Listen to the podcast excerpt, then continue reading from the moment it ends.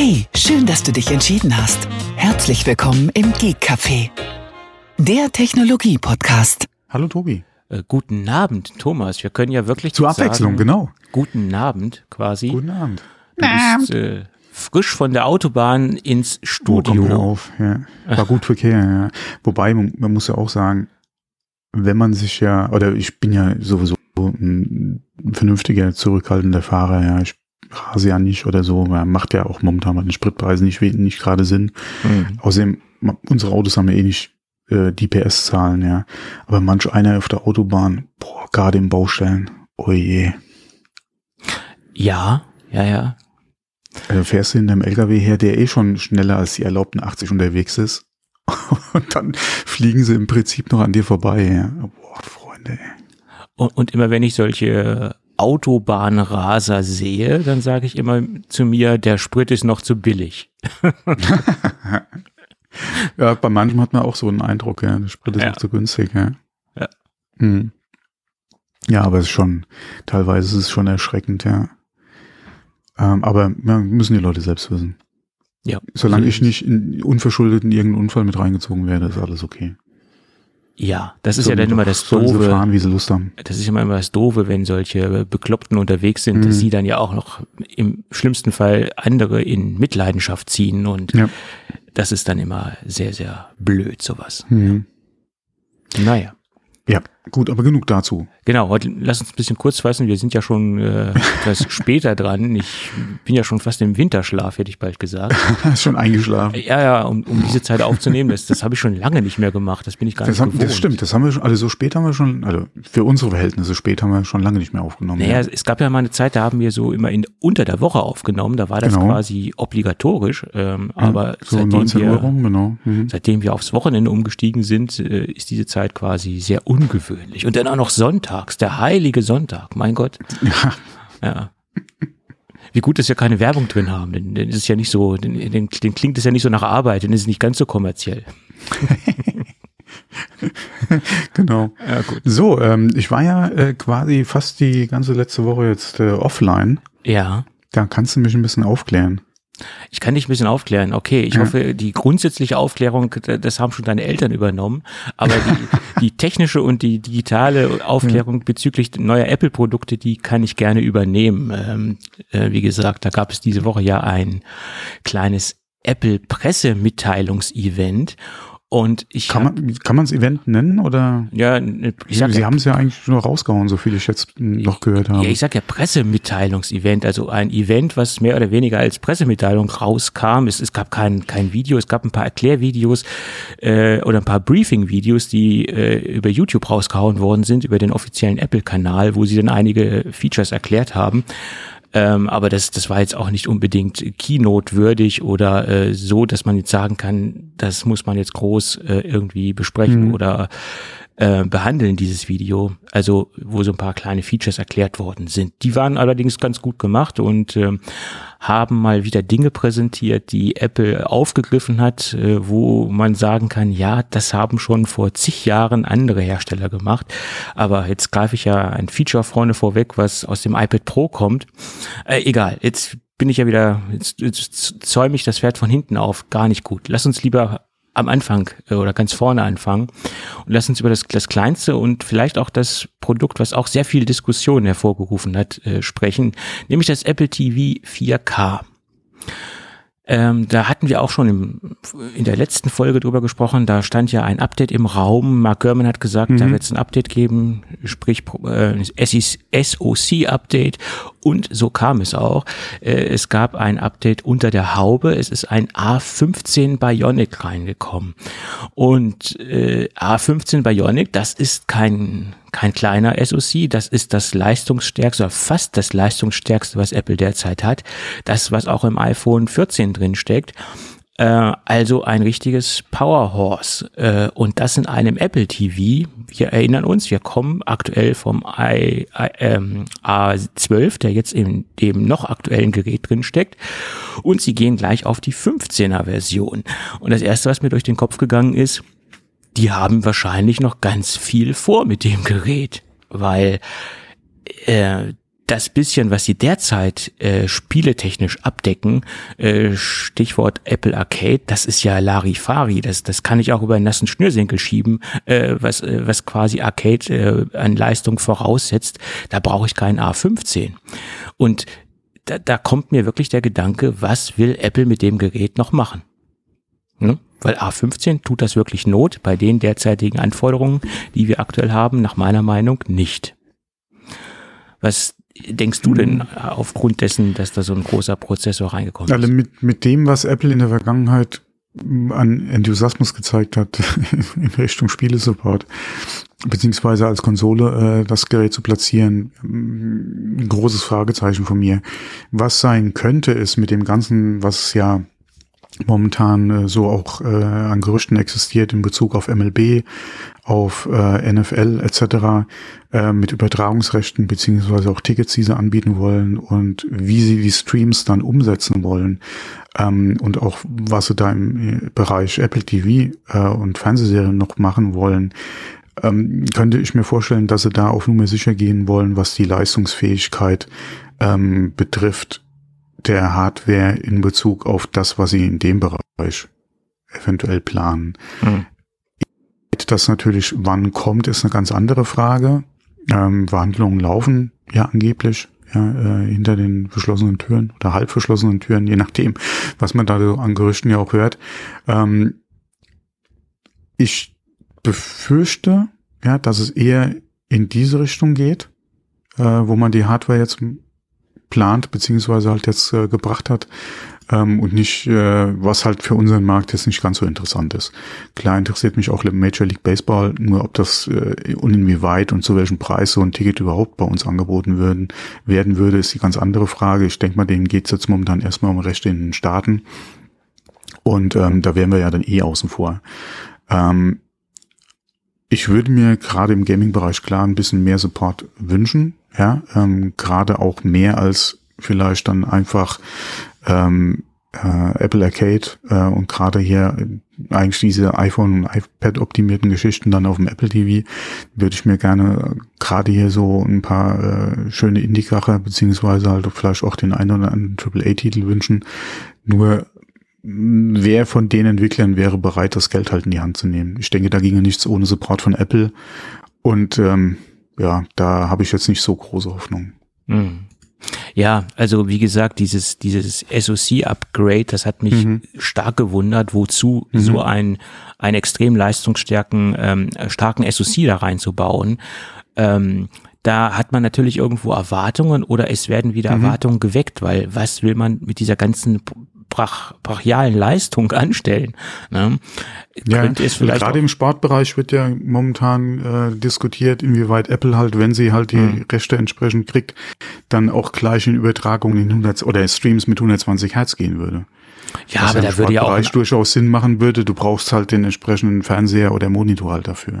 Das ist korrekt, ähm, aber da würde ja auch ein A14 ausreichen. Also da muss man jetzt ja nicht. Boah, ja. wie gesagt, sie planen anscheinend viel, auch was Interaktivität und Zusatzinhalte zu den Streams betrifft. Hm.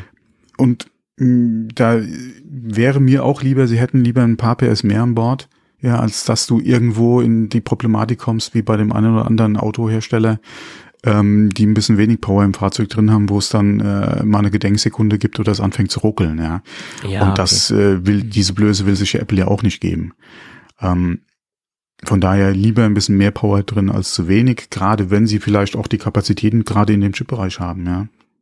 Wenn da so viele Chips vom Band fallen, warum solltest du da die nicht auch äh, entsprechend in die Hardware stecken? Ne? Ja, auf jeden Fall zum jetzigen Zeitpunkt mit dem jetzigen mhm. äh, ja.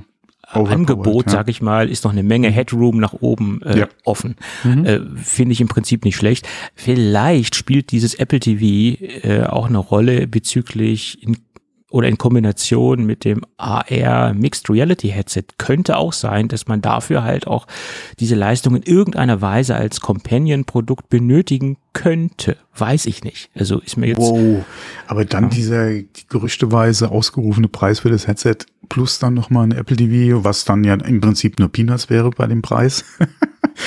ähm, weiß ich jetzt nicht. Ja, ist nicht unbedingt, dass du das Apple TV unbedingt brauchst, aber dass du quasi das äh, Mixed Reality Headset in irgendeiner Weise äh, um ergänzen kannst. Dann, mm, mm, okay. Ja, also mhm. als Benefit äh, äh, irgendwelche ja. Angebote in Kombination mit dem Headset und dem Apple TV äh, mhm. in irgendeiner Weise davon profitieren kannst. Äh, und dann würde mhm. natürlich so ein A15 Bionic auch irgendwie Sinn ergeben. Ja. Also sehr interessant, dieses Produkt. Ähm, und wir haben auch vier Gigabyte anstatt drei Gigabyte RAM drin. Okay, das äh, denke ich, RAM macht immer Sinn, respektive Arbeitsspeicher. Äh, wir haben eine HDR. Ja, gerade wenn du in den Bereich, in den Spielbereich gehen solltest, ja. macht RAM auf jeden Fall Sinn. Wobei da auch wieder die Frage ist, aufgrund der Architektur, ähm, auch gerade mit der, wie sich die GPU ähm, den Speicher ja dann auch wieder mit dem Chip teilt, etc. Ähm, wie viel musst du dann wirklich da mhm. überall reinstecken? Aber ähm, klar. Genau. Ähm, RAM ist auf jeden Fall nicht verkehrt. Die, ähm, achso, da steht's ja, 6428, ja. Ähm, mhm. Wir haben auch noch HDR10 Plus Unterstützung. Mhm. Okay, das ist jetzt ein Feature, was jetzt nicht. Ich habe mich eben nur gefragt, wie viel Gigabyte Speicher bringen die Geräte mit, aber genau. 6428, ja. Und da ist der nächste Knackpunkt, ähm, in Anführungsstrichen, der für mich auch in einem Punkt ganz wenig Sinn ergibt und der im Netz auch für sehr viel Aufschrei gesorgt hat. Ähm, das ist jetzt nicht unbedingt die, die, die Speichergröße mit 64 Gigabyte. Das ist die Sache, dass es ein Modell gibt mit Wi-Fi only. Das könnte ich auch noch verschmerzen. Ähm, aber dieses Modell mit Wi-Fi only hat keine Thread und keine Meta-Unterstützung. Das ist quasi ausgeklammert, wobei das Vorgängermodell äh, diese Funktionalität unterstützt. Die haben quasi äh, in einem Modell ein wichtiges HomeKit-Feature und ein wichtiges Smart Home-Feature gestrichen. Äh, sogar der HomePod Mini äh, bietet Thread und äh, Meta-Unterstützung.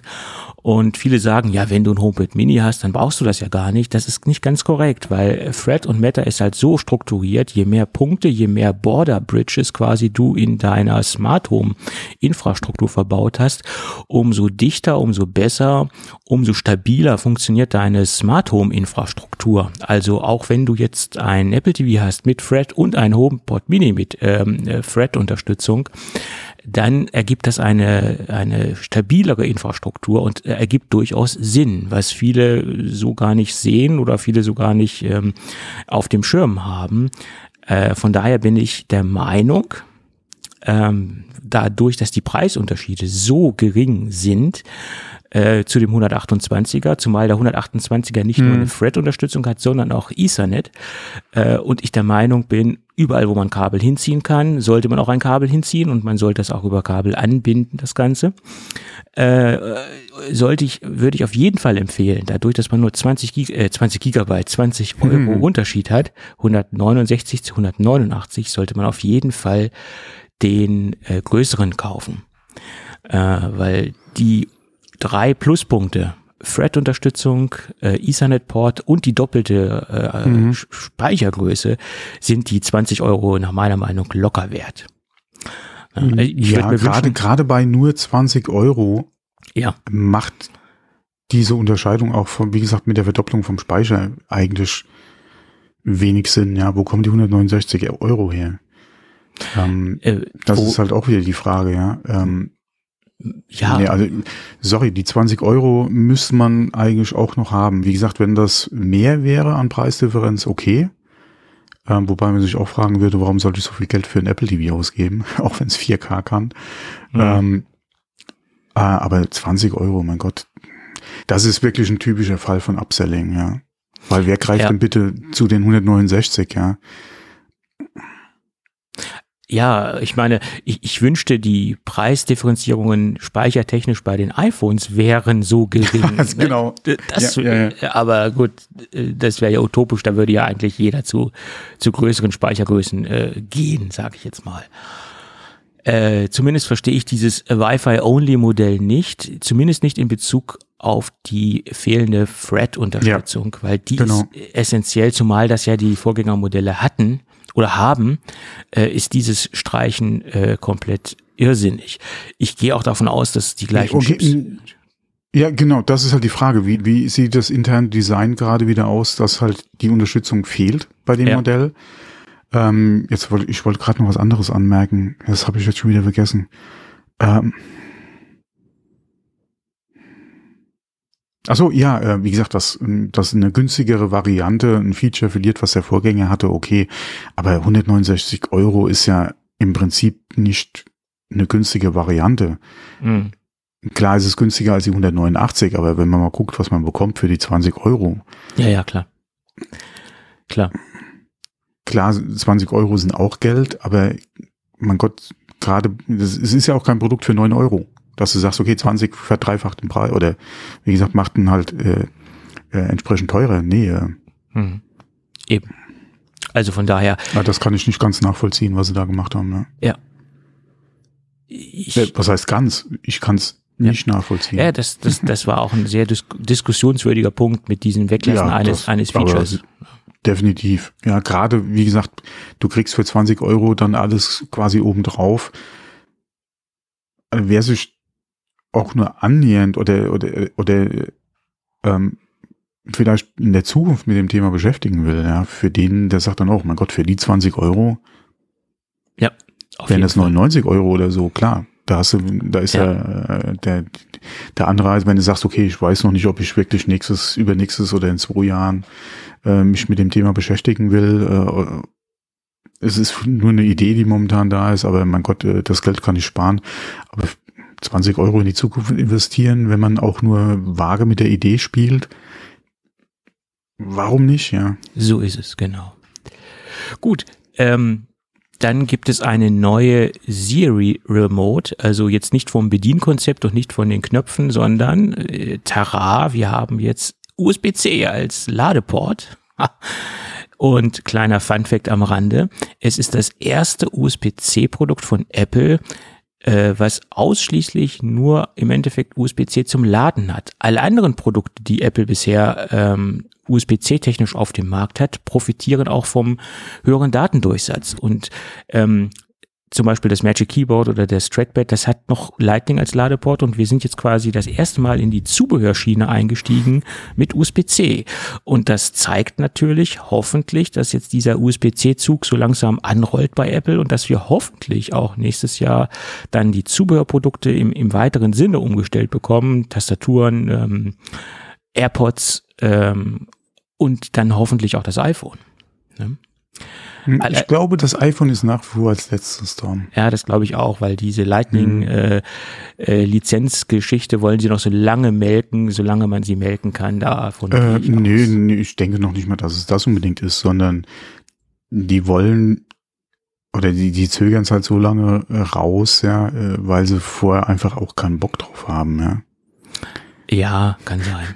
Wie gesagt, jetzt die Produkte, wenn sie abgedatet werden, kann man es machen. Ich denke mal auch, wie gesagt, iPods werden dann irgendwo äh, entsprechend auf USB-C umgestellt, äh, beziehungsweise, äh, wie du es eben auch schon erwähnt hast, Tastatur, Maus. Ähm, äh, die, die, äh, die Macs und so weiter, ja. Ähm, also die, die AirPod Macs?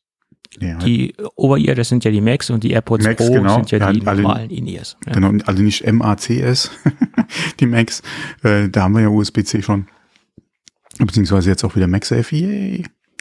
Ähm, sondern dann halt, wie gesagt, die, die AirPods und ähm, Moment, das wird jetzt nach bei den Pros haben wir noch Lightning äh, als Ladeportanschluss äh, in den Kopfhörern. Und bei den Macs haben wir auch noch Lightning, also keine Kopfhörer. Ja, die kommen dann. Die kommen dann, ja. Die ja. werden jetzt nach und nach umgestellt, das ja, denke ich schon. Und ich denke mal, die sind auch früher dran, ähm, auch je nachdem, wenn es auch nochmal ein Update gibt äh, in, in der Generation vielleicht, dass man da, wie gesagt, auf USB-C geht. Hm. Ja, ja, klar. Und ähm, je nachdem, wann die Updates kommen, wie gesagt, ich gehe davon aus, dass wirklich das iPhone das letzte sein wird, was ja dann, das, was dann umgestellt wird, und dass wir da vorher in, in den ganzen Zubehör halt den Schritt dahin sehen, weil es ja auch gemacht werden muss.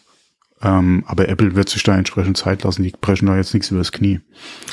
Nicht eher, als sie unbedingt müssen.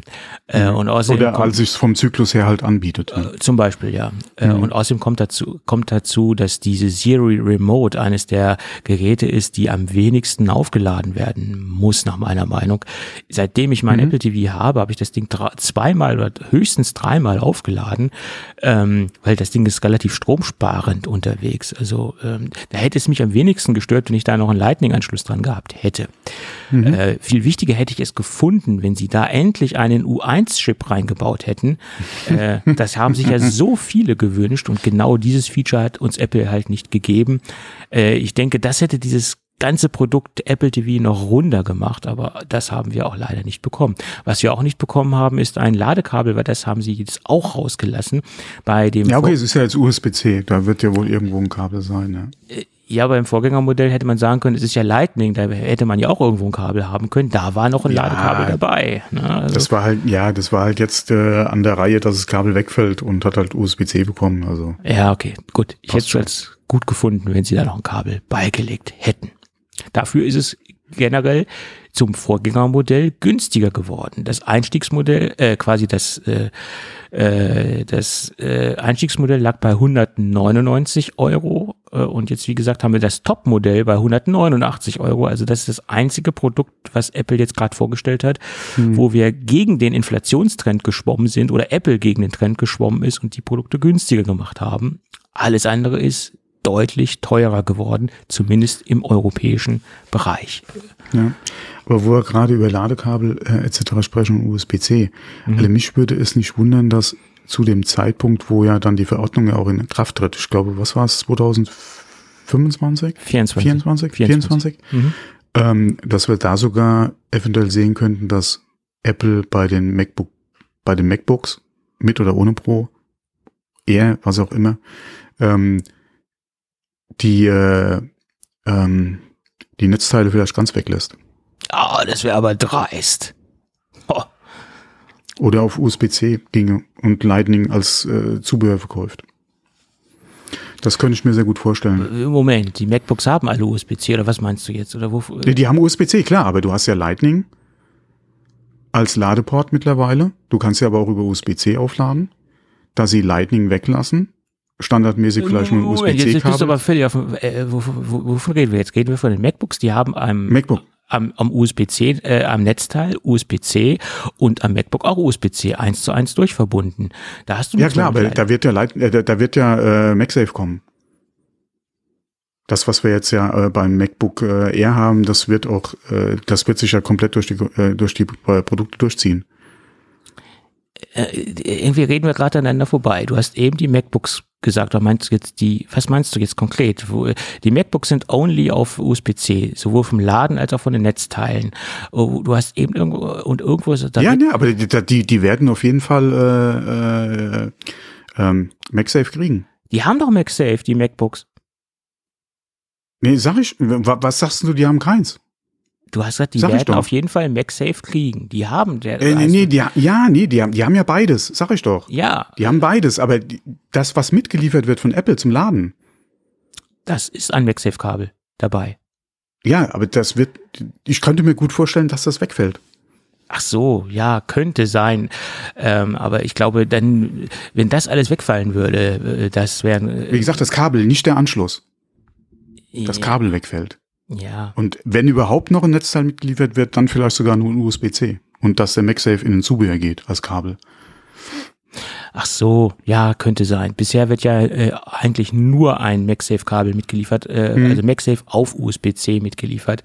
Genau. Aber ich glaube, wenn das Apple machen würde, äh, aufgrund dessen, dass auch die Netzteile für solche äh, großen Geräte richtig teuer ist, ähm, je größer, größer die äh, Geräte sind, je mehr Power brauchen sie auch und je teurer werden sie auch, die Netzteile, äh, da wird sich Apple ganz schön. Ja, man, man, man muss mal gucken, wie sich unsere ähm, oder wie, wie, wie die Rechtslage ausgelegt wird. Weil es Ja. heißt ja momentan, es muss USB-C laden können, was es ja kann. Ja, Nur ist klar. Als Kabel mitgeliefert wird ja MagSafe. Aber es heißt ja nicht, nur weil es die Gesetzeslage zulässt, dass es Apple dann auch tun würde. Ne? Also, dass sie das alles weglassen, nur weil es Nein, geht. we- ne? n- nicht weglassen, sondern dass sie auf, wie gesagt, anstatt MagSafe-Kabel ein USB-C-Kabel machen. Ja, okay, das kann sein. Weil Wenn- das ist halt die Frage, ob sie das machen müssten oder Ja. ob es ausreicht. Wie gesagt, ich bin da nicht tief genug im Thema drin. Oder ob es ausreicht, dass das Gerät auch bei USB-C geladen werden kann, was es ja tut. ja, ja, klar. Das Nur ist brauche ich dann auch ein USB-C-Netzteil, wenn ich eins mitgebe. Ja, Also wie gesagt, Kabel, nicht nur Anschluss Ja, des Kabels am Netzteil. ja, gut, das, das muss man sehen. Das ist Ähm. halt die Frage, weil dann könnte ich mir gut vorstellen, dass Apple entweder sagt, ich lasse es ganz weg, weil du kannst ja dein vorhandenes Kabel nehmen, Ja, oder aber, dass sie sagen, wir gehen von MagSafe äh, ins, oder wir gehen da ins Zubehör und äh, liefern dir ein USB-C-Kabel mit. ja, aber ich glaube, das wird einen riesen Aufschrei geben. Äh, ich glaube nicht, Ja, dass das, das macht meiner Meinung nach keinen Sinn, weil du hast ja die Auflage, dass es geladen werden kann, geschaffen. Nur ob das Netzteil, was halt mitkommt, dann auch das erfüllen muss, das ist halt die Frage. Ja, ja, klar. Na gut, das So, jetzt sind wir da ein bisschen weit weggekommen Ja, und genau. haben da ein bisschen aneinander vorbeigeredet. Jetzt hast du Apple wahrscheinlich auf eine Idee gebracht, äh, ab und zu hören uns auch mal, Als ob wir. ab und zu hören uns auch Dann. Apple-Mitarbeiter. Äh, Eine, eine Rechnung, nicht ein Scheck, eine Rechnung. Ich- ab und zu hören uns auch mal Apple-Mitarbeiter zu, weil ab und zu habe ich ja auch schon mal in der Vergangenheit äh, Apple-Produkte hier testen dürfen. Hat sich zwar nur auf AirPods und ein iPad Mini beschränkt bisher, aber immerhin, Aber immerhin. immerhin, immerhin. Ne? So ist es. Ein Schritt nach dem anderen. Demnächst ist es ein Mac Pro. Ja, aber das glaube ich nicht, dass das äh, so funktionieren wird und äh, ja, ich, man hat ja leider keine Wünsche, die man, doch, man darf die Wünsche äußern, aber ob die erfüllt Ja, werden, das ist genau. natürlich eine ganz andere Sache. Deswegen jedes Jahr Weihnachtsmann. Ja, ja, jedes Jahr der Weihnachtsmann. Gut, äh, lass uns aber nicht so lange am, am Apple Ja. TV festhalten, weil das haben wir jetzt schon jetzt gerade lange den genug kleinen Exkurs. Ja.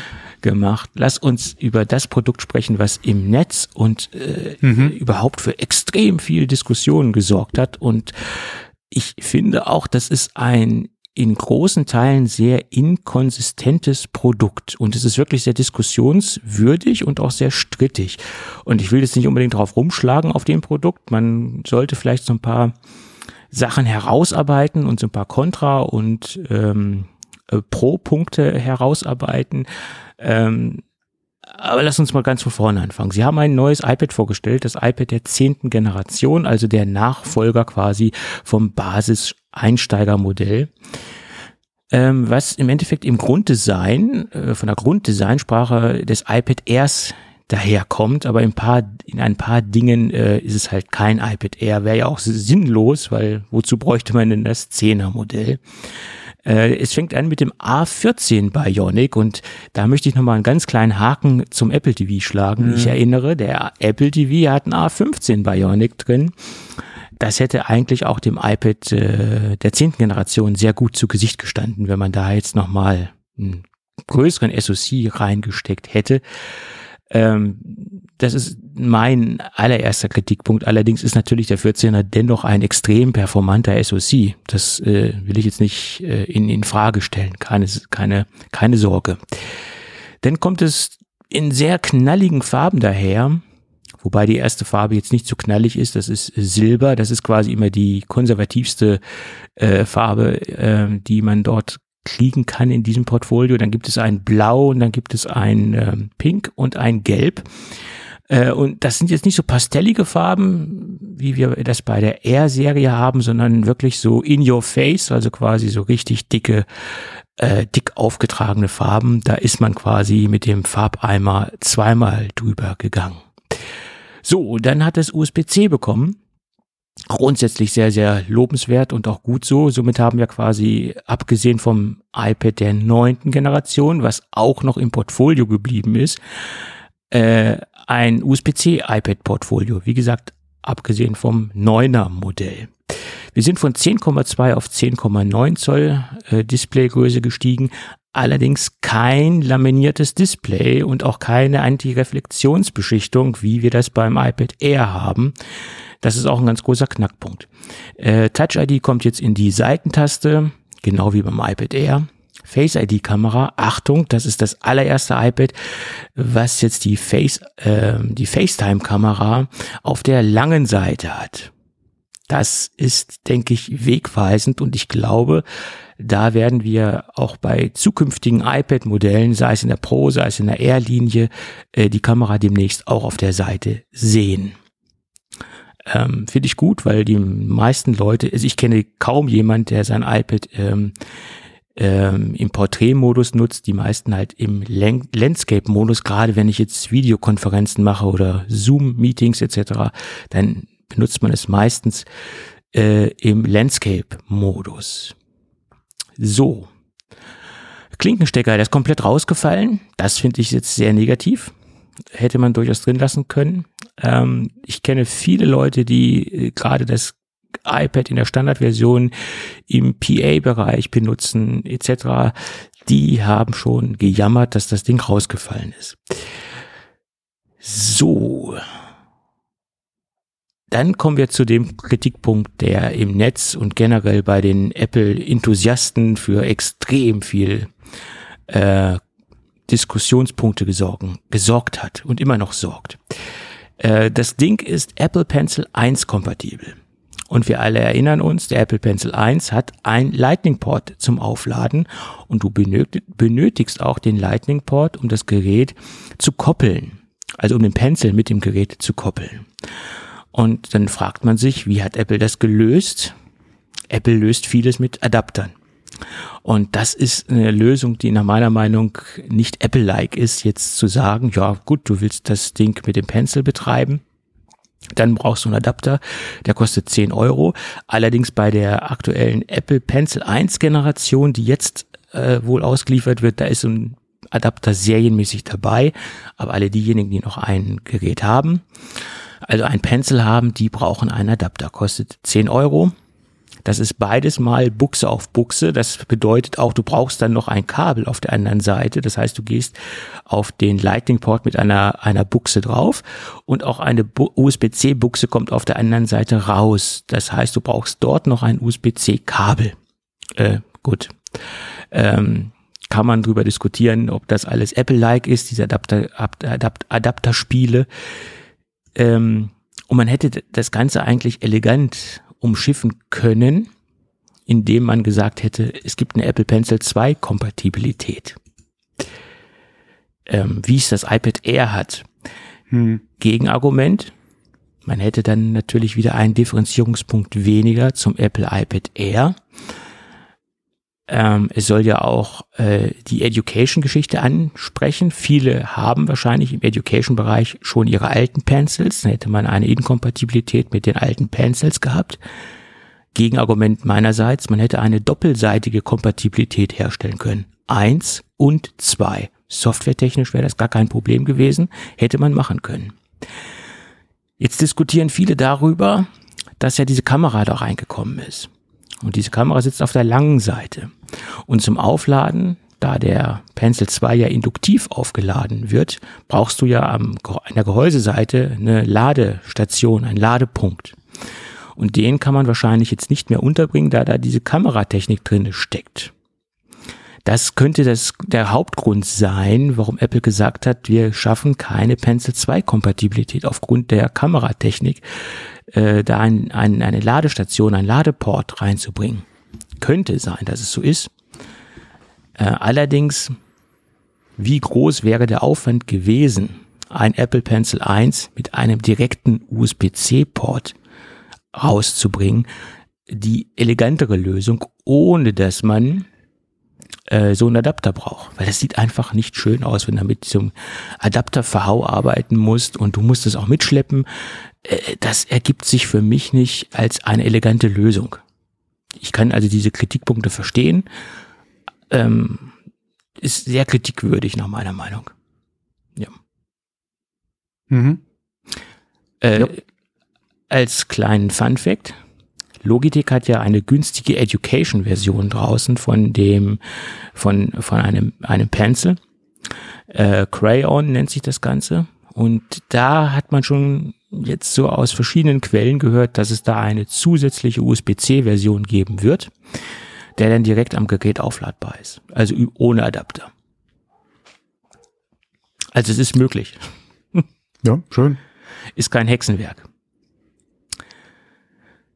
So, ähm, dann der nächste Diskussionspunkt, 579 Euro in der Startversion, mhm. äh, Wi-Fi only und 64 Gigabyte. Allerdings muss man dazu sagen, das sind EU-Preise und in den Staaten sieht diese Preisgestaltung schon ganz anders aus. Äh, das ist äh, also ein Phänomen, was wir aufgrund dessen äh, der aktuellen Markt- und Weltsituation bei uns vorfinden. Und deswegen gibt es auch verschiedene Ansichtspunkte. In den Staaten wird das Gerät als, als Education-Modell eingestuft, weil es dort viel günstiger ist und da sehen die das auch als, als günstigeres Modell. Bei uns habe ich festgestellt, in Europa, in Deutschland sieht man das Gerät nicht unbedingt für den Education-Bereich. Ähm, also viele Blickwinkel auf dieses Gerät ergeben sich halt auch durch den Preis. Ganz klar. Ähm, und wenn ich mir anschaue, wie günstig oder wie teuer ein iPad Air ist im direkten Vergleich zu dem mhm. Gerät, ergeben sich nach mir, nach meiner Meinung viel mehr Pluspunkte, dass man sich durchaus mit dem iPad Air beschäftigen sollte. M1-Chip, laminiertes Display, Pencil 2 Unterstützung äh, und dadurch auch mehr Software-Features. M1 unterstützt halt auch Stage Manager, den ich ja jetzt hier faktisch nicht äh, ausführen mhm. kann auf dem Gerät. Also man sollte sich das ganz gut überlegen, ob man sich mit diesem 10er Modell committen kann, zumindest für den Preis von 579 Euro, ist das ein, ein Rechenexempel nach meiner Meinung. Finde ich. Ja, auf jeden Fall. Hm. Ja. So, der nächste Knackpunkt ist, das iPad 9 bleibt im Sortiment, also der neunten Generation. Allerdings gehen wir da preislich nach oben. Derzeit oder bisher gab es das Gerät für 3,79, ein absolut fairer Preis. Jetzt ist das Ding auf 4,29 angestiegen. Ähm, ja, Apple begründet das Inflation, Währungskurs und so weiter. Oder begründet es nicht, also der Markt äh, begründet es. Allerdings sehen wir es ja auch so, dass äh, es zum Beispiel beim Apple TV ja auch äh, ging, dass man die Preise nach unten korrigiert hat oder die Geräte sogar günstiger macht. Äh, also es ist jetzt nicht unbedingt nur ähm, darauf hinzuführen, dass wir jetzt quasi hier äh, wirtschaftliche Probleme haben oder in einer Wirtschaftskrise stecken. Apple möchte einfach die Marge auf dem gleichen Niveau halten und möchte da keine Zugeständnisse machen. Und ich glaube, sie kommen da auch mit durch mit dieser ganzen äh, Geschichte und sie werden das dementsprechend auch durchsetzen können. Davon gehe ich ganz stark aus. Also die Preise haben sie ja durchgesetzt, aber sie werden auch, mhm. denke ich, ihre Umsätze halten können, vermute ich mal. Ja. Das werden wir dann sehen, ja. Ja. Also ein sehr diskussionswürdiges ähm, mhm. Gerät, sowohl von der Ausstattung her als auch von der Kompatibilität zu den angebotenen Zubehörprodukten. Tja. Oder sie haben noch so viel Pencil 1 auf Lager, dass sie die Dinger irgendwie noch abverkaufen müssen. ja, wahrscheinlich, ja. Das könnte das Problem sein. Aber Tim Cook ist ja Master of the Supply Chain. Ich glaube nicht, dass er da irgendwelche Fehler gemacht hat. Ja, sag das nicht, sag das nicht. Ich habe das jetzt gerade die Woche gehört von jemandem, ähm, da ging es nochmal, ah, da kam er eigentlich im Scherz drauf auf die Situation, die wir ja damals auch hatten mit der Verfügbarkeit von Klopapier. Mhm. Ja, kannst dich ja noch dran erinnern, das war mal ziemlich knapp. ja. ähm, und äh, da habe ich auch eine Story erzählt gekriegt, ähm, als es wirklich so knapp war, ähm, wurde er von einem seiner äh, Lieferanten mal angesprochen, hier, ähm, äh, wir hätten auf jeden Fall noch hier, äh, willst du was haben? Und dann hat er gesagt, ja klar, ich nehme drei Pack, also ich nehme drei und er meinte drei Packungen. Drei Paletten. Und drei Tage später standen drei Paletten im Hof. Aber das verbraucht sich weg. Ja, das, da zählt er aber jetzt noch von. Du musst halt das Zeug nur trocken lagern, dann ist alles okay. Das ist kein genau. Problem. Ja, ich habe auch gesagt, solange es trocken und nicht feucht wird, ja, ist ja alles okay. Ja, er hat auch nur gesagt, äh, es war ihm halt sehr peinlich, als die drei Paletten äh, vor der Tür standen. Und wie gesagt, äh, teilweise hast du es halt äh, im, äh, im Markt nicht gekriegt oder so und dann liefern die drei Paletten, ja, und die Nachbarn. Äh, ja, also war schon eine ziemlich äh, peinliche Nummer. Und er hat auch gesagt, ich habe doch keine drei Paletten bestellt. Ja, vor allem, das war ja auch nicht so scherzhaft. Er nimmt drei, ja, und dann, wie gesagt, stell ihm drei Paletten vor die Haustür. Ähm, Deswegen will ich nicht ausschließen, dass vielleicht bei der Pencil-Bestellung da auch äh, irgendwo Ja, ich meine. Wir brauchen noch äh, drei äh, bis äh, 2023, ja, dann waren es einfach mal drei Millionen. Ja. Ich denke immer an Papa Ante Porters. Mein Name ist Lose, ich kaufe hier ein. Ja, genau. Wie viel kostet denn der Senf, wenn ich 50 Gläser nehme? Hat er da 50 Gläser Senf bestellt?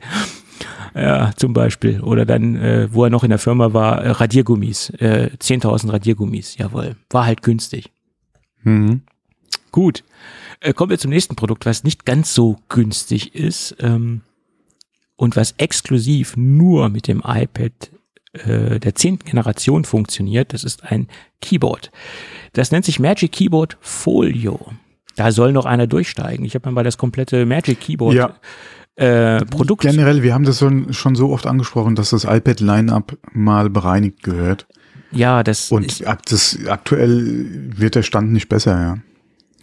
Es wird un, äh, unübersichtlicher und gerade Mhm. für denjenigen, der sich damit nicht beschäftigt und sich mal die ganzen Tastaturen anschaut, die es derzeit gibt und die Kompatibilitäten zu den verschiedenen Geräten, der wird echt Mhm. Ja, hier äh, iPad äh, Pro, äh, vierte Generation, äh, iPad Air und ach, wie Ja. gesagt, alle, da blickst du langsam nicht mehr durch, ja. Ja, äh, und das stellt natürlich auch die Zubehörsteller für, vor eine Herausforderung, so viel verschiedene Produkte anzubieten. Es ist ja nicht nur Apple, sondern es gibt ja auch Logitech, 12 South, wie sie alle heißen, die da dementsprechend Zubehör für bauen.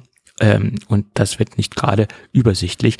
Und Apple ist ja eigentlich eine Firma, die für ähm, Struktur, für Einfachheit, für Übersichtlichkeit äh, bisher gestanden hat, im Gegensatz zu vielen anderen Herstellern aus dem marktbegleitenden Bereich. Und sie entwickeln sich immer mehr dahingehend, dass der Kunde überfordert ist, äh, ohne professionelle Hilfe da das Gerät für sich herauszufinden, inklusive dem passenden Zubehör. Also ich finde Mhm. das sehr bedenklich, was da im Moment passiert. Na gut. Ähm, jedenfalls gibt es ein Magic Keyboard, was exklusiv nur damit kompatibel ist. 299 Taler, Euros. Äh, ist durchaus ein sehr selbstbewusster Preis. Wir haben Mhm. ein Trackpad untergebracht, was deutlich größer ist von den Ausmaßen als bei den Magic Keyboards für die äh, Pro-Modelle. Ähm, da hoffe ich dann auch mal, dass dann irgendwann die neuen Magic Keyboards für die Pro-Modelle, respektive auch für die Air-Modelle, dieses große Trackpad erben werden. Ähm, und hinten haben wir ein, ein Stand zum Ausklappen. Da haben mir gleich viele gesagt, das erinnert sofort an, an Surface-Geräte. Optisch sieht das auch so aus. Und man hat den Vorteil, äh, den großen Vorteil, dass man die Tastatur vom vom Cover quasi trennen kann und man kann den Stand quasi auch standalone betreiben, ohne Tastatur davor. Äh, Das ist so eine schöne 2 in 1 Funktion und äh, das, das finde ich ganz gut äh, umgesetzt. Ähm, gut. Allerdings finde ich auch, dass dieser Stand, wenn man das Gerät auf dem Schoß benutzt, glaube ich, nicht so ergonomisch ist wie zum Beispiel das, das, das Magic Keyboard, was ja ganz anders konzipiert ist vom Design. Das müsste man halt mal sehen, wie das sich verhält. Dann gibt es auch eine Funktion, die wir exklusiv nur auf diesem Keyboard zurzeit haben. Wir haben 14 Funktionstasten untergebracht. Und das hat das Magic Keyboard für die Pro-Modelle auch nicht. Ich könnte mir vorstellen, dass das eine Funktion ist, die dann auch bei der nächsten Generation dort reinkommen wird. Das Ja. könnte sein, ja. Hm? 2,99, ähm, ich sag mal, wenn man vor ein paar Wochen irgendwo im Angebot äh, ein iPad der neunten Generation gesehen hat, dann waren teilweise diese Preise von dem iPad auf 2,99. Äh, es ist ein extremer Preis, finde ich. Also 2,99 für ein Keyboard, das ist heftig. Das muss ich ganz ehrlich sagen. Also ein Hunderter weniger hätte es da auch getan. Würde man sich wünschen, ja, aber Ja. Ist leider etwas anders, ja. Und das ist ja auch so, wenn man sich Logitech-Produkte anschaut, die sind ja gar nicht so viel günstiger als die Apple-Produkte. Also wenn man in diesem Tastaturbereich unterwegs ist, nehmen die sich ja gar nicht so viel. Also auch Logitech nimmt schon sehr hohe Preise für ihre Zubehörprodukte. Oder also alle Marken, die so in dem gleichen Qualitätsbereich unterwegs sind, zum Beispiel Bridge oder auch die Firma SEC, die nehmen ja alle so in dem gleichen Preisbereich plus minus vielleicht 30, 40, 50 Euro, wo man dann vielleicht sagen kann, naja, okay, dann kann ich auch zum Original gehen, wenn diese Preisdifferenzierung jetzt nicht so groß sind äh, und, und weiß, was ich da im Endeffekt für Qualität bekomme oder dementsprechend vielleicht auch äh, für keine Qualität bekomme, das muss man halt sehen. Naja. Gut. Ja, dann haben wir die Tastaturen durch. Das ging ja alles schneller als gedacht. Ja, ich habe mir in der Zwischenzeit auch nochmal hier Bilder von den neuen Farben angeguckt. Ich habe sie ja noch nicht gesehen gehabt. Ja. Und von der Tastatur. Also gefallen tun mir die Farben schon. Ob die jetzt was für mich wären, ist eine andere Frage. Aber ich finde die Farben eigentlich so ganz nett. Mhm. Was heißt ganz nett? Mir gefallen die Farben ganz gut. Die Tastatur finde ich ganz schick. Mhm. Ob ich dafür allerdings die 299 dann hinlegen würde, ist eine ganz andere Frage. Ähm, müsste man sich, wie, ich bin ja auch nicht im Markt, ja, für ein iPad. Mhm. Wir hatten es vor der Aufnahme schon mal kurz angesprochen. Also ich bin sowieso nicht im Markt für ein iPad. Ähm, auch wenn mein iPad Air 2 in die Jahre gekommen ist und ja ähm, der Akku zickt etc. Aber trotzdem, ich denke nicht, dass ich mir in, in naher Zukunft ein neues iPad anschaffen würde. Und wie du es auch schon gesagt hast, vielleicht eher mal so in die R-Richtung gucken. Ähm, oder wenn dann äh, in, in der Zukunft irgendwann vielleicht auch mal wieder sich die, die, die Lage etwas entspannt, vielleicht mal in die Pro-Richtung gucken, je nachdem, mhm. wie sich die nächste Zeit ja dann auch iOS noch entwickelt, beziehungsweise die Geräte ähm, so in zwei, drei Jahren dann stehen, aber aktuell sowieso nicht. Äh, aber ansonsten wie gesagt, die Folie gefällt mir eigentlich ganz gut, die Tastatur. Die Farben sind, äh, sind okay, aber pff, mein Gott, viel Geld. Ja, ja und ähm, mehr oder weniger ist ja das Gehäuse ide fast identisch mit dem iPad Air Gehäuse. Äh, bis jetzt auf die Ladetechnik für den nicht, für die nicht vorhandene Apple Pencil Kompatibilität. Warum hat man das Gerät nicht kompatibel mit dem Magic Keyboard für das iPad Air gemacht? Es spricht ja nichts dagegen, dass sie zusätzlich noch dieses Folio rausbringen. Aber es gibt ja vielleicht auch äh, Kunden, die nicht unbedingt dieses ausklappbare Ding haben möchten, die das Design nicht praktisch finden. Und so hätte man zwei Optionen gehabt. Also da stellen sich viele Fragen, die, wo ich jetzt mhm. keine Antworten für, für habe und auch den Gedankenweg von Apple jetzt nicht so ganz nachvollziehen kann. Ähm, und wie gesagt, dieser, dieser Pencil 1 und 2 Support, das macht mir echt, echt Bauchschmerzen, dass das nicht vorhanden ist beim, beim der zehnten Generation. Ähm, das, das mögen wahrscheinlich nur triviale Gründe sein äh, bezüglich des Kameramoduls, was ich eben schon sagte, das kann sein, aber das ist eigentlich nicht so das Apple, was man kennt. So, so wirklich so ein rundes Produkt in, in jedem Detail. Also diese Detailverliebtheit, äh, die ist jetzt nach meiner Meinung bei dem Produkt sehr stark verloren gegangen. Ja, das ist natürlich Jammern auf hohem Niveau, aber ich meine, es ist mhm. nicht alles Sonnenschein bei Apple und ich denke, man sollte ja. doch ruhig mal drüber sprechen. Oder das haben wir jetzt auch getan. So, kommen wir bei, zum nächsten Produkt, was zum jetzigen Zeitpunkt und zur jetzigen Software-Situation, die wir jetzt haben, nach meiner Meinung sinnlos ist wohl bemerkt, auf, auf Basis von iPad OS 16, äh, was ja am Montag rauskommen soll, ist dieses Produkt in dieser, in dieser Update-Version, die wir jetzt bekommen haben, sinnlos. Ähm, das ganze Gerät, das iPad Pro 2022, ist im Endeffekt designtechnisch äh, zu 99,9 Prozent identisch mit dem Vorgängermodell. Es hat einen M2-Prozessor jetzt bekommen, das ist unter die Haube reinbekommen oder gekommen und vor allen Dingen, das ist nicht der M2 in der kleineren Version, sondern es ist das größte M2-Modell, das Modell, was beim iPad Air M2 300 Euro Aufpreis kostet, also das Top-Modell an M2-Prozessor. Sprich, das Ding, was zum Beispiel ProRes unterstützt, dass die Media Engine drinne hat, also das Ding, was so richtig Dampf im Kessel hat, das haben sie da reingesteckt. Das ist so, als wenn ich ein ein Bugatti Chiron auf einem äh, auf einem Feldweg fahren werde. Softwaretechnisch. Der Feldweg ist die Software und der Bugatti ist das iPad. Also es ist nicht der Software angemessen, die wir im Moment haben. Das ist nach meiner Meinung Fakt.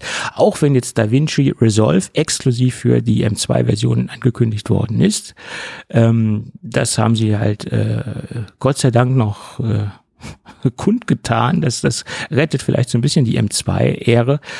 Äh, aber das Gerät ist derzeit einfach hardwaretechnisch over the top und das ist ja ein Problem, was wir ja schon jahrelang mit uns umherschleppen. Und ich kann das Gerät verstehen für alle US-amerikanischen Kunden, weil da kostet das Gerät nicht mehr. Das heißt, das Gerät wurde abgedatet und hat den gleichen Preis wie das M1 iPad Pro. Bei uns ist es teurer geworden.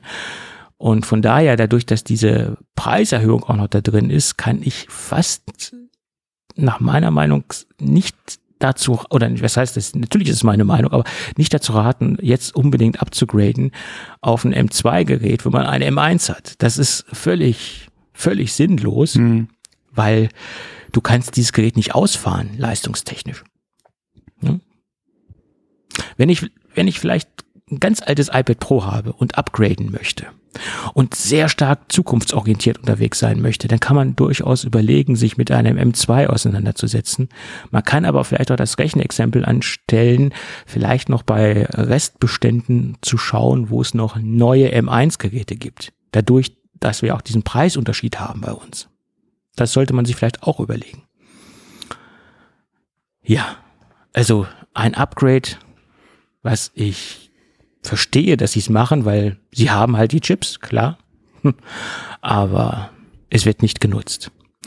Es ist eine Pencil-Funktion hinzugekommen, die wo, ich es am Anfang unserer, unserer Aufnahme hier schon gesagt habe, die bei marktbegleitenden Herstellern schon seit zehn Jahren drin ist. Ich habe mal nachgeschaut, das erste Galaxy Tab, was diese Hover-Funktion äh, implementiert hatte, das gab es vor zehn Jahren. Das war irgend so ein Galaxy Tab 3 oder 2, also ein ganz frühes Galaxy Tab. Da gab es diese Hover-Funktion und Apple hat es als innovatives neues Produkt verkauft und neues Feature verkauft, was bei Apple auch ein neues Feature ist, keine Frage.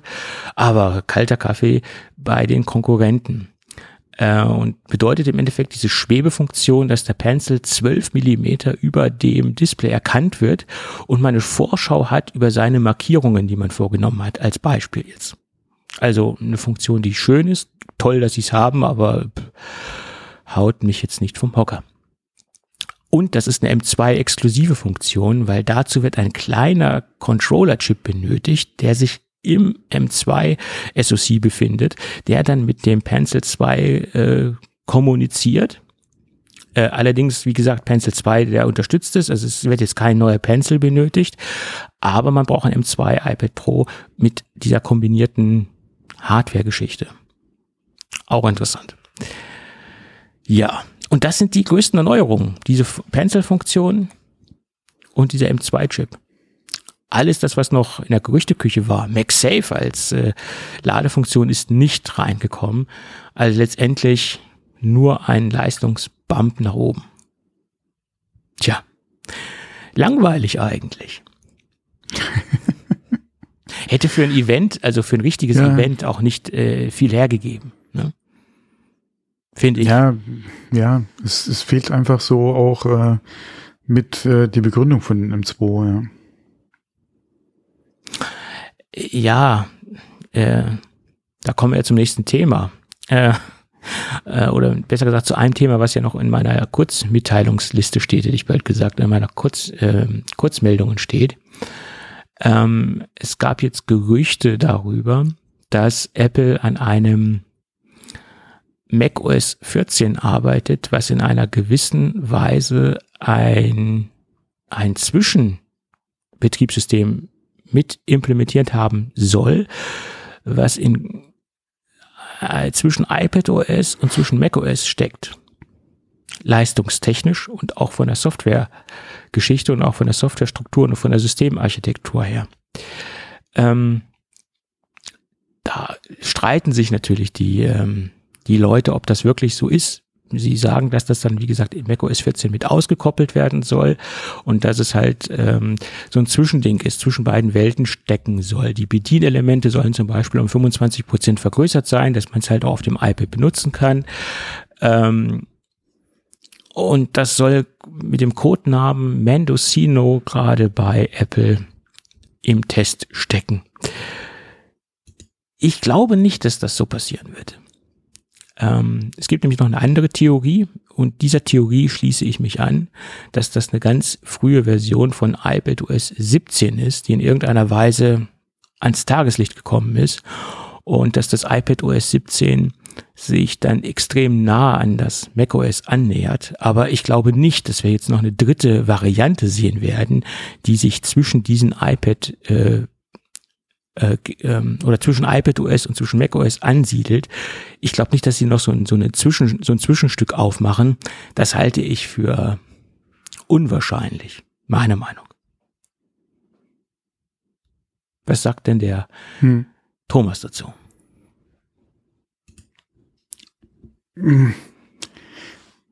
Was soll ich dazu sagen? ja, ich weiß es nicht. Mhm. Weil. Wie oft haben wir schon drüber gesprochen, ja, beziehungsweise äh, gesagt, was wir uns gerne wünschen. Oder wie, wie wir, oder welches Gerät wir uns wünschen würden. Ja. Äh, und Funktionen, ja. Ähm, wie oft hat Apple das dementiert? Äh, auch bei anderen Sachen, was dann später dann doch irgendwie oder in abgewandelter Form kam. Das ist mhm. das, das Problem. Ich meine, sie, irgendwas müssen sie ja in Zukunft tun, um die ganze Hardwareleistung auch auf die Straße zu bringen. Weil iPadOS ist unzulänglich im Moment und kann die Leistung nicht auf die Straße bringen. Du hast, du hast 1000 PS und hast Notreifen und kannst nicht Traktionen auf das Ding bringen. So ist es doch im Endeffekt im Moment. Äh, irgendwas muss doch da passieren.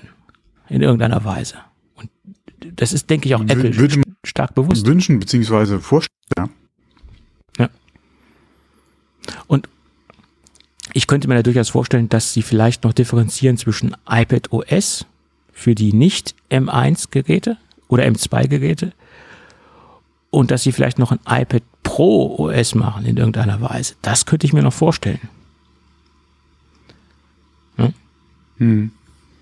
Also es ist im Moment wirklich bloß je je mehr Differenzierungen sie jetzt reinbringen, angenommen, sie bringen jetzt noch dieses, diese Zwischensoftwarelösung oder dieses Zwischenbetriebssystem, was so zwischen diesen beiden Welten unterwegs ist, da wird es ja noch mehr Verwirrung geben, obwohl sie schaffen es ja auch hardwaretechnisch im Moment Verwirrungen aufzubauen mit ihrem aufgeblasenen Portfolio.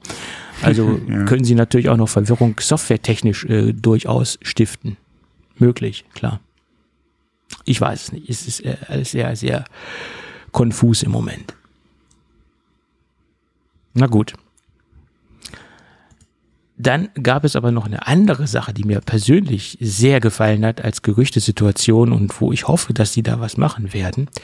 Da sagte nämlich Mark Gurman, dass das iPad dem, dementsprechend ein neues Zubehörprodukt bekommen könnte, sprich eine Art HomePod Dockingstation. Und das ist ja im Endeffekt nichts Neues. Wir haben das ja auch bei den Pixel-Modellen gesehen, die jetzt vorgestellt worden sind, die Pixel-Tablets. Da haben sie ja auch so eine, so eine, so eine Station angekündigt, so eine Dockingstation, wo dann quasi aus einem Pixel Tablet in Fusion mit einem, mit einer Docking Station ein Nest Hub wird. Und das soll Apple in ähnlicher Form angeblich 2023 auf den Markt bringen. Und das würde nach meiner Meinung sehr viel Sinn ergeben, weil es ist doch besser, wenn man aus zwei Geräten ein neues Gerät zusammenstellen kann, nach Bedarf, als wenn man jetzt ein fest zusammengeklebtes Gerät hat und quasi das Gerät nur in einer eingeschränkten Version benutzen kann. Und somit hast du ein iPad und hast bei Bedarf auch eine, auch ein HomePod, auch ein Smart Hub, das würde mir persönlich sehr gut gefallen.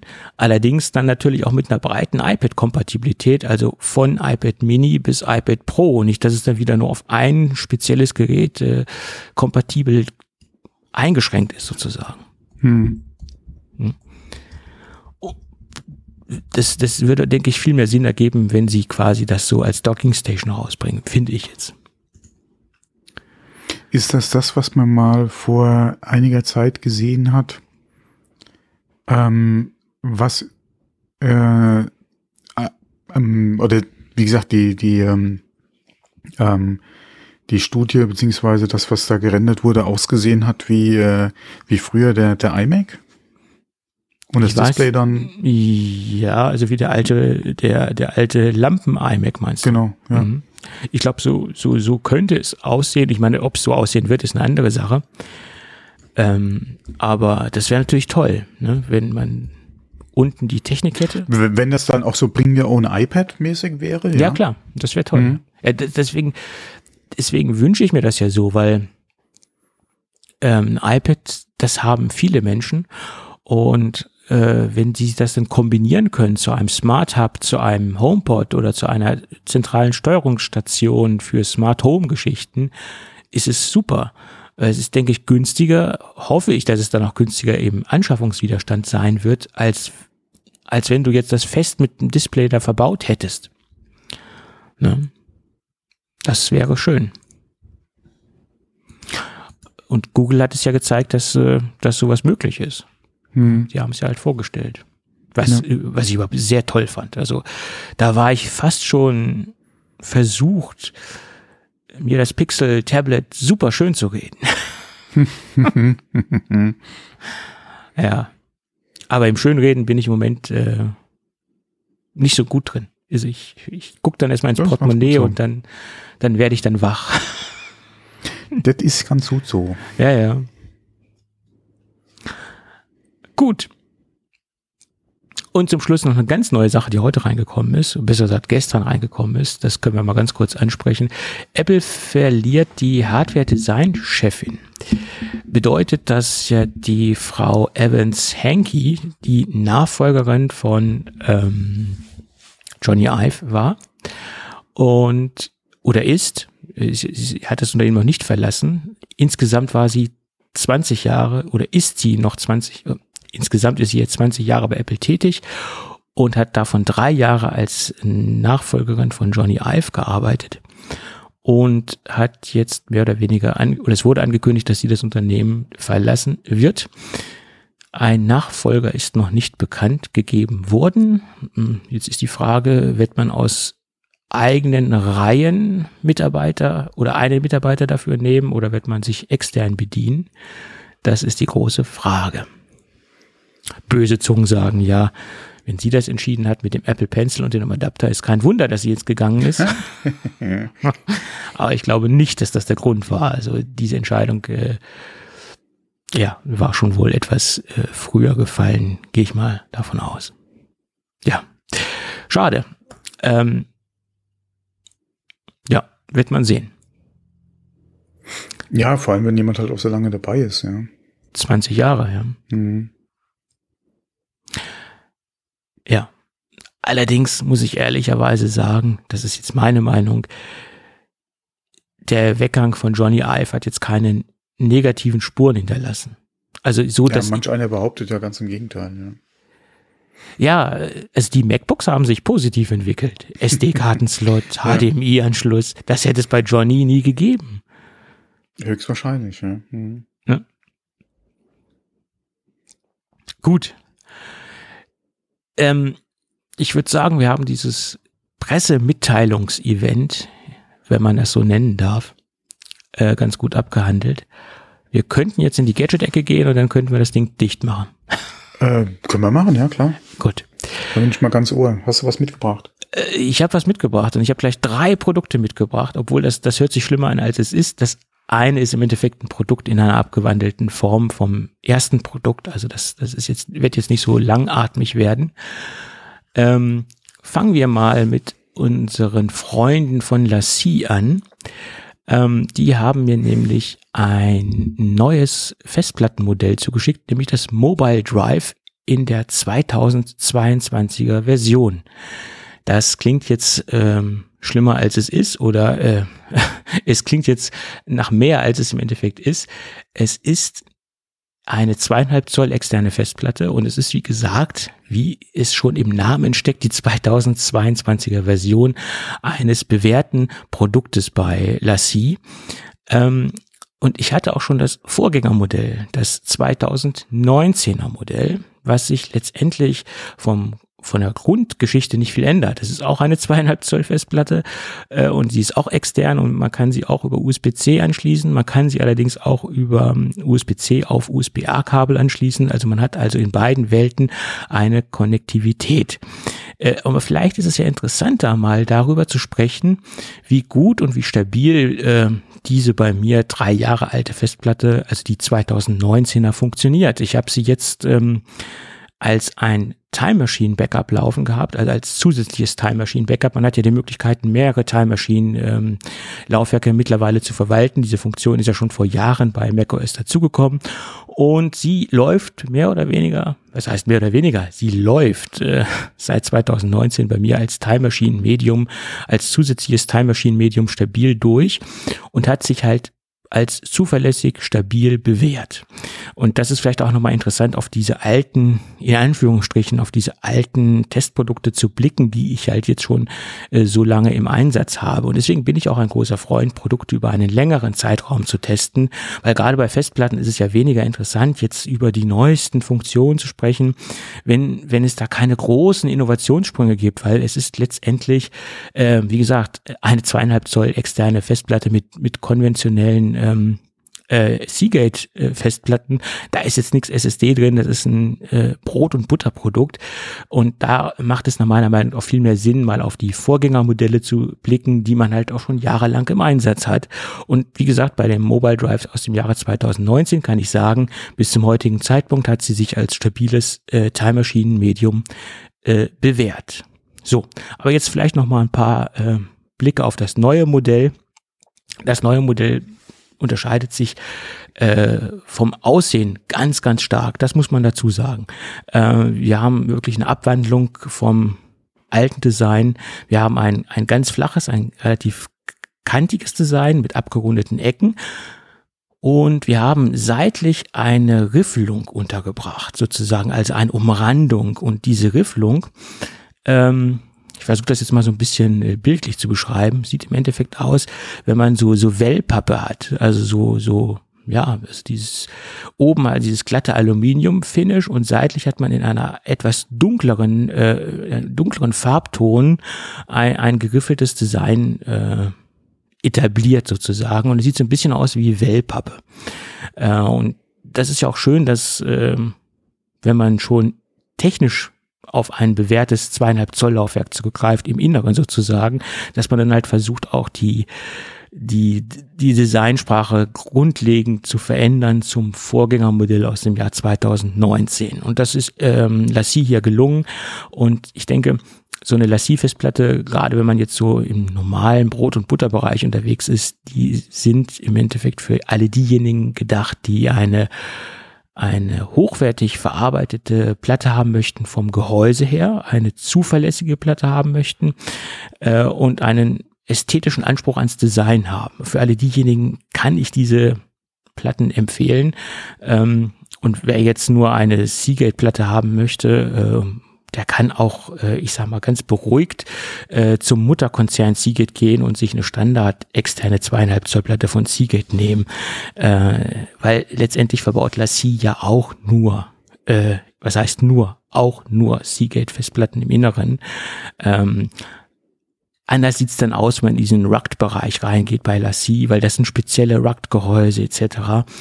Ähm, da ist man dann schon, wie gesagt, auf die Erfahrung der äh, Gehäusetechnik und auf der auf dieses Ruggedized-System angewiesen, sage ich jetzt mal so.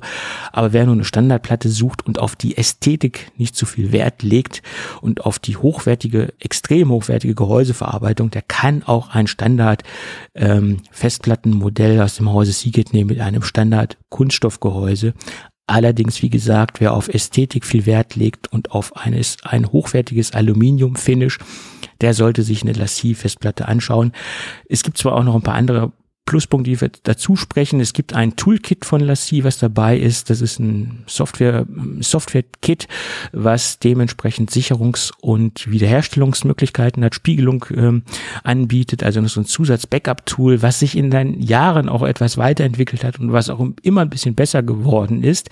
Es erinnert in vielen Feature-Punkten so ein bisschen an Carbon Copy Cloner, respektive Super Duper, bietet jetzt nicht so diesen extremen Funktionsumfang wie Carbon Copy Cloner, aber für eine zusätzliche Backup-Strategie zu Time Machine kann auch dieses Toolkit sicherlich noch äh, hilfreich sein.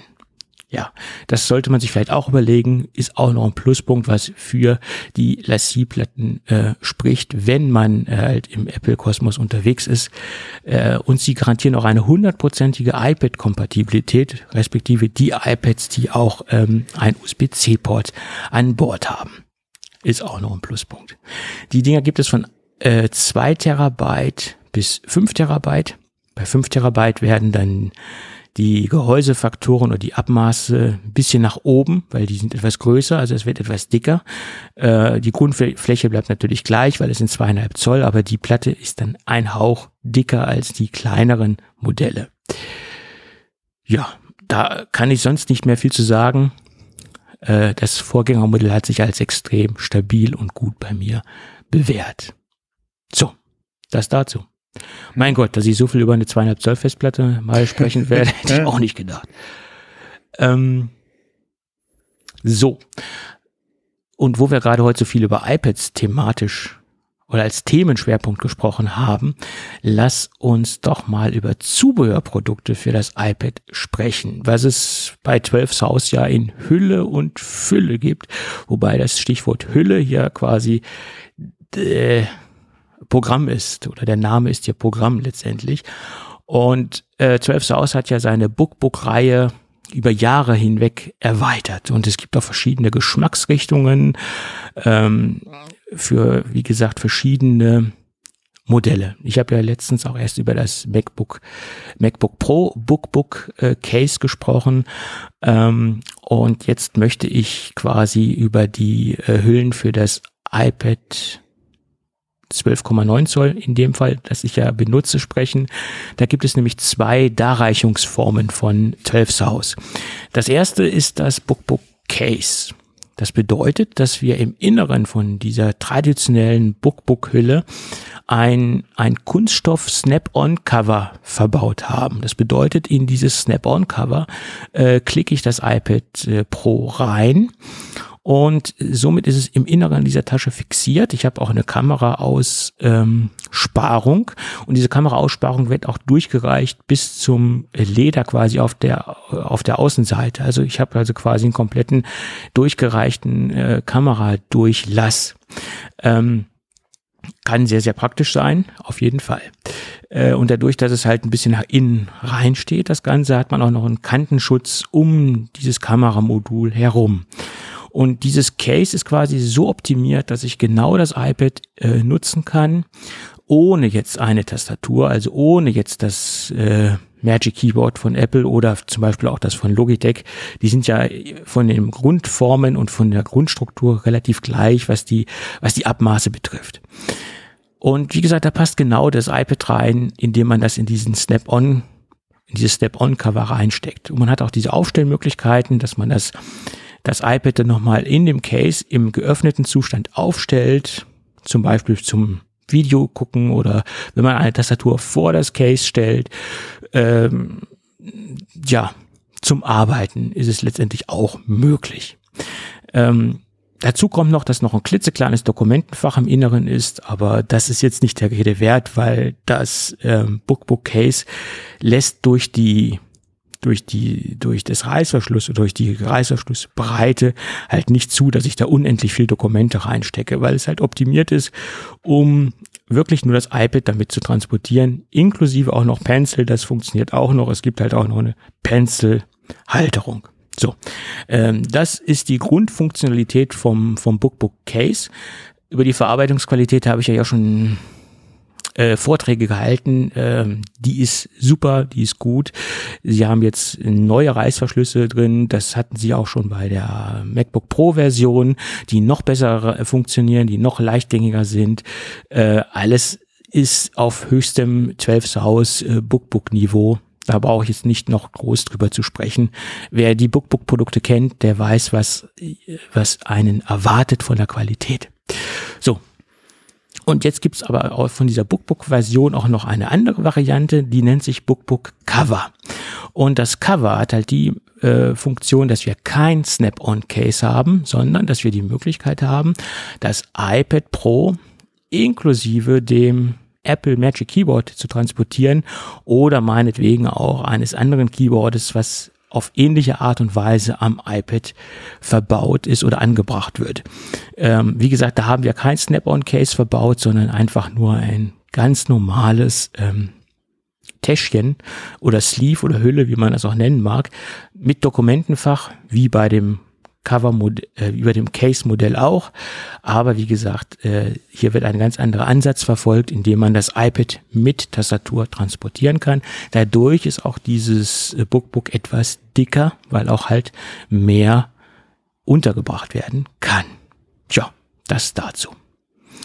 Preislich differenzieren sie etwas, klar, weil das eine hat mehr Funktionen, das eine hat mehr Verarbeitungsschritte ähm, drin bezüglich Kameraeinlass äh, oder Durchlass und den Snap-on-Cover und das andere ist halt ein bisschen simpler. Deswegen sind die Preisunterschiede auch etwas höher. Ja, beides nach meiner Meinung empfehlenswerte Produkte, gerade wenn man schon ähm, zum Beispiel ein MacBook Pro hat mit diesem Bookbook äh, Case, passt das natürlich wunderbar zusammen, wenn man beide Geräte transportieren möchte und dann hat man so eine Art einheitliche Verpackung in Anführungsstrichen oder einheitliche Transporttasche. Sieht ganz nett und ganz schön aus. Ja, Disclaimer, man muss natürlich auch bereit sein, Leder zu akzeptieren, was extrem stark Patina ansetzt, weil diese, dieses offenporige Leder, dieses, dieses Leder ist dafür quasi schon von der Grundstruktur stärker dazu äh, konzipiert als alle anderen Ledersorten, dass es Patina ansetzt. Das sage ich jedes Mal dazu, weil es gibt ja, Bookbook-Kunden, die sind geschockt, dass das so schnell Patina ansetzt, aber das ist von der Fertigungsstruktur oder von dem Fertigungsprozess äh, schon darauf hingearbeitet, dass es ganz, ganz schnell Patina ansetzt. Ja, aber da, äh, ich wollte gerade anmerken, aber da bin ich ja ein großer Freund von. Das habe ich ja in der Vergangenheit in dem einen oder anderen Podcast ja auch schon erwähnt. Leder ist ja für mich auch äh, ein Produkt, was lebt und sich über die Zeit ja verändert. Und wenn man mal guckt, auch, ich habe ja vor Jahren mal äh, meine Ledertasche von Nomo oder Nomo erwähnt. Und die, äh, von der bin ich nach wie vor immer noch sehr begeistert und die sieht auch nicht mehr aus wie neu. Ähm, aber auch gerade das gehört, wie, wie gesagt, für mich dazu.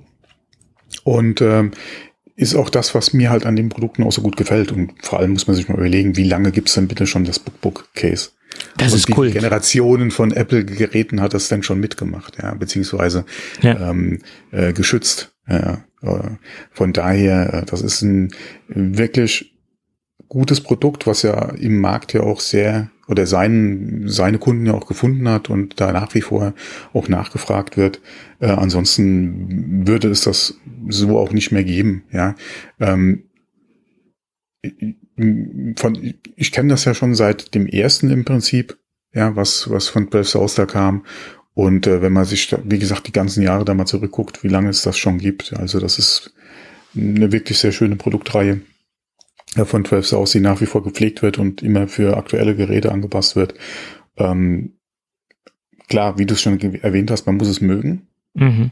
Äh, man muss sich bewusst sein, dass es halt lebt, ja, dass es halt äh, mit der Benutzung äh, sich auch entsprechend verändert und nach einem Jahr nicht mehr neu aussieht äh, oder aussieht wie am ersten Tag.